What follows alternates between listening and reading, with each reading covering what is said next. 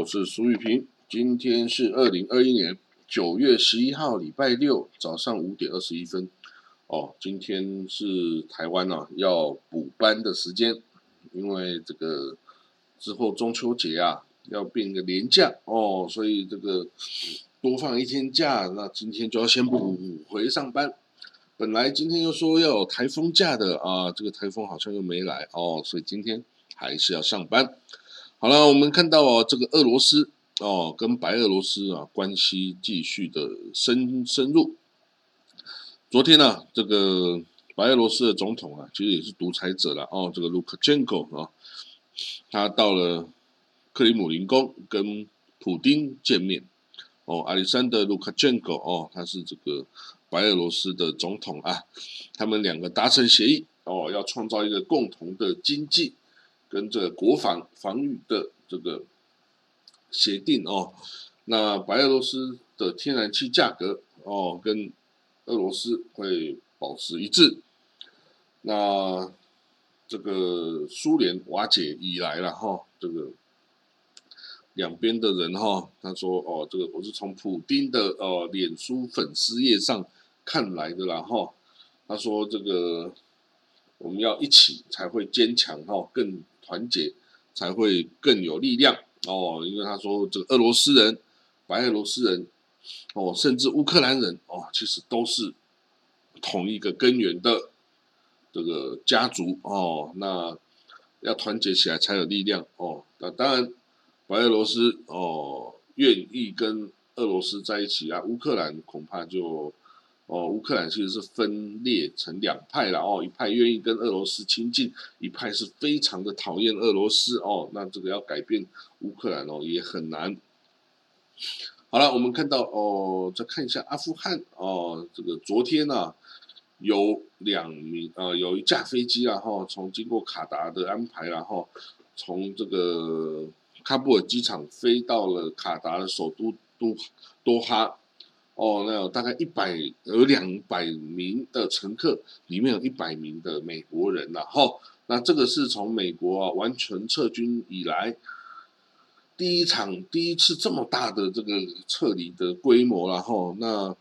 这个美国的国家安全会议发言人啊，Emily Horn 称，这个塔利班哦配合放行这一次的撤离行动哦是非常正向的一步，然后。那他表示，未来啊，这个这样子的撤离行动会继续进行。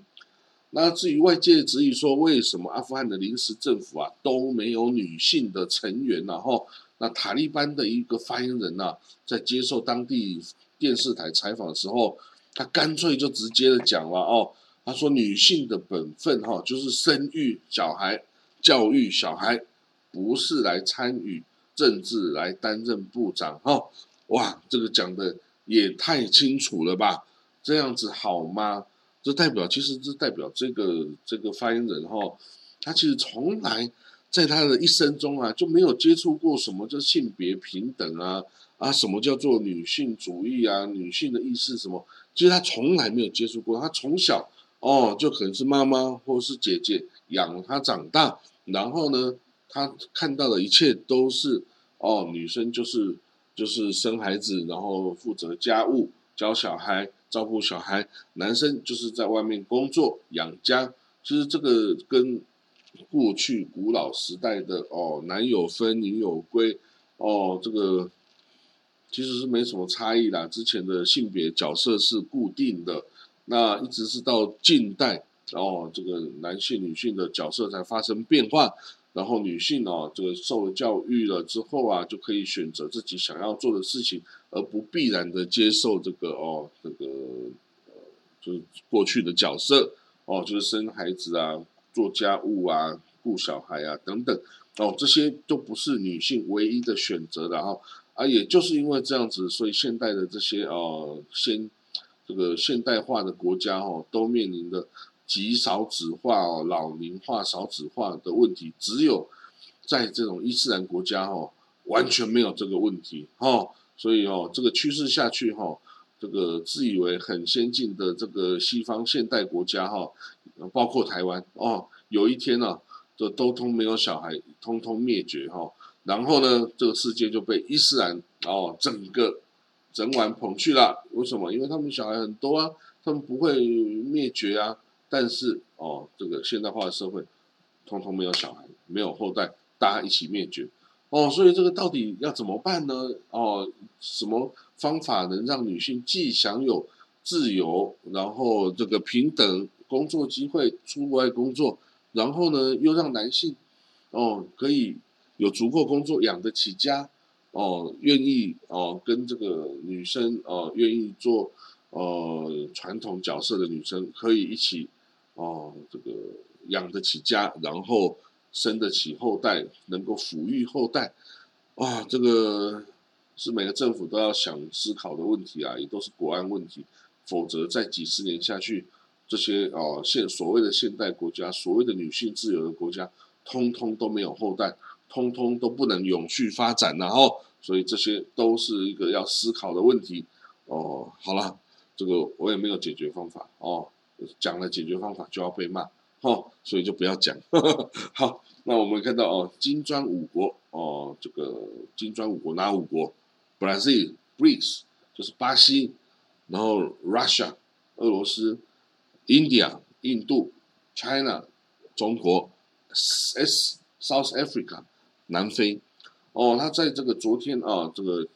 其实前天然后召开高峰会，哦，会议中采纳了新德里宣言，哦，对于阿富汗呢可能成为恐怖主义的温床哦感到忧虑，所以呢强调说，哎，大家要要反恐合作哦，加强反恐合作哦，避免这个哦恐怖主义啊继续散播传播。好了，那我们来看到哦，这个阿兹海默哦，是越来越多老人面对的问题啊，因为现在老人活得越来越久哦，那这个很多这个呃症状哦，老化的啦，呃，包括这种阿兹海默啦，哦，这个大大脑的病变哈，就开始越来越多。那怎么样来治疗这个阿兹海默？之前是没有治疗方法哦，只能减缓，没办法根除。那现在呢？以色列科学家啊发明了，呃，发表了一方研究报告显示，哈，如果你使用高压氧治疗，哦，就是纯氧氧气，哦，让这个有阿兹海默症的人呢，哦，吸氧气多一点的话呢，那这个，哦，这个大脑的病变哈就会减缓哦，哦，就会减缓哦，而且减缓也会有所谓的抗老化，哦，就是。延缓老化的这种症状了，不过呢，他说，当然我们也不可能治疗治愈哦人类的阿兹海默了哦，但是哦，可以显著的减缓它的发展进度哈，跟它严重的程度哈啊，就像这个 COVID-19 一样，你打了疫苗，不能保证你一定不会得哦，那只能只能可以跟你保证说，你得了之后不会重症啊，不会死。哦，这样子也是不错的啦。哦，这个总比死了的好吧，对不对？所以减缓这阿兹海默啊，可以让你再多活几年。哇，再多活几年，人类的这个哦，这个压力哦，社会压力就更大了哈。所以怎么办呢？这个科技要继续赶快的发展啊，让这个就算是高龄社会哦，这个社会也能够负担得起啊。我觉得哦，有一天迟早我们要这个。使用机器人呐，来这个哦，因为剥削机器人比剥削人类来好来的好了哦，所以这个呃很多事情需要这个科技来让人类啊可以过得更好了哦啊，这个科学家要赶快加快速度发展了哦，这个呃包括少子化问题啊，包括老人照护的问题啊，都需要哈这个。这个高科技的这种辅助工具来解决。那来，我们看到这伊朗的问题啊，伊朗这也是一个无法解决的问题。怎么说呢？就是呢，这个从今年四月开始啊，美国跟伊朗啊，在这个维也纳进行伊朗核武协议的谈判哦，希望伊朗啊可以回复到这个二零一五年的核武协议，也就是啊，伊朗不要发展核武，交出核武的物资。交换美国跟全世界这个解除对伊朗的制裁，哦，那可是后来呢？六月的时候啊，因为这个伊朗选总统嘛，结果这事情都耽搁了下来，哦，就暂停了。结果呢，选上了这个强硬派的总统之后啊，然后呢，他就越来越一方面说啊，我要恢复，我要恢复这个谈判；一方面呢，他就猛猛这个提高他浓缩铀的这个离心机的速度，哦，想要赶快积累更多的。核武的物资啊，按积累核武物资要干什么？当然就是要做出核弹呐！啊，做出了核弹之后啊，真的谁还能够阻止伊朗？其实就没有了。哦，他也有这个投射的这个工具哦，他有各种弹道飞弹呐。哦，所以一旦有核弹头，伊朗在中东就是无敌了。然后，所以以色列哦跟美国哦都不想要伊朗拥有核武了。哦，他说把这个列为一个红线，只要伊朗要拥有核武，那我以色列就打哦，就是打，没有别的选择哦。啊，以前啊，以色列呢，就是想拉着美国一起去打伊朗哦。啊，当然这个拜登也还算配合啦哦。这个比之前的这个川普啊，算是比较有逻辑、有理性啦。可是对于这个伊朗的这核武哈，这事情还是哦，知道这是很严重的事情啦。哦，所以呢。现在哈，这个等于是一个时间的比赛，伊朗哦，就趁这个哦，好像好像还在谈判，还有希望哦，让你西方你就等等啊，我就马上一方面赶快赶快继续积累我更多的核武的物资啊，准备哈，要么就是当做谈判筹码，要么我就是赶快发展出一颗核武，到时候你以色列还是美国，你敢怎么样，我就把核武都砸到你头上去哦，所以呢，这个哦，这是我就说这是一个比赛。哦，所以哦，我觉得从阿富汗战争之后啊，接下来下一场中东最有可能发生的战争，就是环绕着伊朗哦的核武，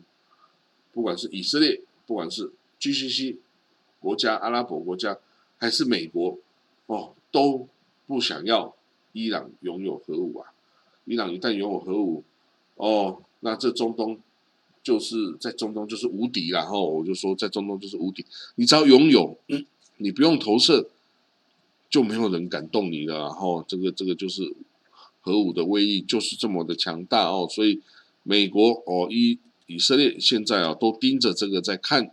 哦，然后想尽办法哦拟定各种计划，准备要动手了。其实以色列早就要动手了。然后那这个以以色列的外外交部长啊也伊拉 P。哦，他去这个莫斯科访问哦，在礼拜四，就是前天，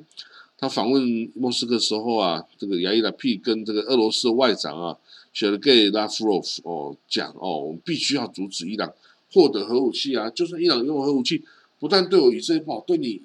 伊朗对你俄罗斯一样也不是好事啊。哦，这是整个世界的问题啊。哦，而且这个一旦拥有核武的伊朗哦，会促使中东啊。开始核军备竞赛哦，核武军备竞赛。一旦伊朗拥有核武，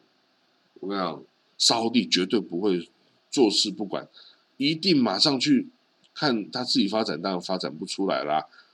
直接去跟巴基斯坦买啦，直接跟中国买啦。哦，这个沙地的东风五型就是从中国买的，啊，再再配个核弹头有很困难吗？哦，或者是请那个巴基斯坦拿出来啊？我烧地，我有钱呐，我到国际市场现货，我去买嘛，对不对？我不可能，我是烧地人，我不可能眼睁睁看着我最大竞争对手伊朗这个什叶派的大魔王拥有核武，然后我这个逊尼派的老大哥我没有核武，这样子我就被威胁啦。哦，伊朗根本不用打我，他只要威胁我要用核武炸我的首都利雅得，哦，或者炸我的达曼港，我就只好妥协啦。所以呢，这个是一个，的确，这个是一个军备竞赛。一旦伊朗拥有的话，所有一堆中东国家都会想要拥有哈。那至于拥有之后呢，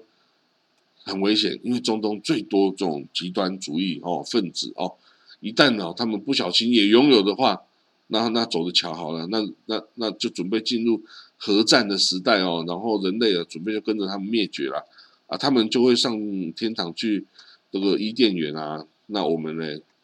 我们又没有这个上天堂伊甸园这个事情哦，所以呢，最好啊，就是围堵，让他现在不要拥有啦哦。那至于做不做得到，哦，这个还真的很难。当初啊，就是因为这个川普啊，二零一八年片面的退出这个核武协议哦，那伊朗才会这样子哦，这个猛烈的发展这些核武。所以这个世界的很多问题哦，都是川普那时候。所搞出来的啊，这个美国真是一个笨蛋国家，明明就是一个很有理性的大哥的国家，偏偏选出一个川普，把他一切把世界一切都搞得乱七八糟。现在拜登都很难去收拾啊！哦，这个拜登，我觉得他真的很无奈啊，遇到这个前任哦，这个完全没有理智的哦，完全没有这个一点脑筋的哦，这个疯狂的商人呐，在那里这乱。搞鬼啊！真的是让这个世界哦陷入了多大的危险啊！真的是很糟糕哦。好了，那这个以色列跟俄罗斯啊，还这个庆祝建交三十周年，哈 哈建交三十周年。其实俄罗斯跟以色列这个关系是非常友好的啦，因为以色列有非常多的讲俄文的苏联犹太人后呃，包从苏联有移民来的犹太人哈，那这些人。哦，都讲俄文啊，所以呢，这个普丁对以色列非常友好，是为什么？因为他到以色列访问的时候，他发现超多人都是讲俄文的啊，以色列超多人讲俄文，所以在普丁的眼里啊，以色列就是一个俄语俄语的国家哦，所以呢，普丁对以色列是非常友好的，因为他认为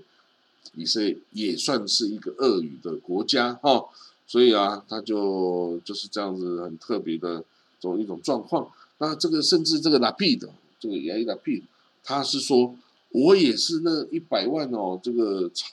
这个苏联犹太人会讲俄语的犹太人哦。为什么？因为这个拉皮的爸爸他们是从匈牙利啊，从哪里移民回来的犹太人哦，所以是东欧的，也是会讲俄语的啦哈。所以这个。这就是这个以色列哈，应该是能够继续跟俄罗斯保持哦这个友好的关系哈。那这个拉皮特也说哈，他是他的爸爸哈，在纳粹大屠杀期间哦，是被关在布达佩斯哦的，因为他是犹太人，被被关着在集中营。后来呢，战争结束的时候啊，红军哦就来解救了他的爸爸。哦，所以没有红军啊，这我今天牙一来屁，我也不会存在啊。哦，所以呢，这红军啊，从暴政跟种族主义中拯救了世界哈，然后他们也拯救了一个十三岁的男孩，就是我牙一来屁的哦。所以呢，这个而且三年后，俄罗斯人民还支持建立了以色列国哦。所以这个来屁说啊，我们以色列亏欠了你们俄罗斯哦，我们是一个。记忆力很强的民族哈，所以对于你们的这个恩惠恩情呐，我们都不会忘记哦。其实哦，这个就像他们也记得这个当初这个居鲁士大帝啊，这波斯阿契美尼德王朝，居鲁士大帝让这个犹太人回到圣地哦，这个被这个就之前被亚述或巴比伦虏获的这些犹太人以色列人，从波斯啊回到这个巴勒斯坦圣地去重建第二圣殿哦。所以他们到现在也还感念这个居鲁士大帝一样哦，他们也感谢俄罗斯哦，这个当初啊红军来拯救了这个在东欧啊被迫害、被屠杀的犹太人哈，所以也包括他的家族哈，所以这个这就是亚伊达 P 哦他们家族的故事哈。啊，好了，那我们今天的国际新闻哦，大概就讲到这里了哈。这个当然还有一些消息啊，比如说这个黎巴嫩啊，黎巴嫩的这个新的总理啊，这个是首富啊，哈，首富这个总理哈上台啊，叫米卡迪，纳吉米卡迪哦，他这个他说他们呃，黎巴嫩愿意跟世界任何国家合作啊，但是就不要跟以色列，为什么？就算我不是真主党。我这个黎巴嫩，我也没办法跟以色列合作啊？为什么？因为以色列一直不断的攻击，一直不断的攻击的呃黎巴嫩啊！你不是只有真主党受害啊，其他人也都会受害啊！哦，所以这个啊没办法，这个仇恨积累太深啊，这个我就算我不是真主党，我也没办法接受以色列的友谊啦。然后，因为你你直到现在还是持续不断不断的攻击哦，不断不断的攻击我啊，那我这个人我就受到以色列的不断的威胁啊，我实在没有办法哦，就说以色列是我的朋友啊，没办法，没办法哦。好了，那我们今天就讲到这里了哈，那我们就明天见了哈，拜拜。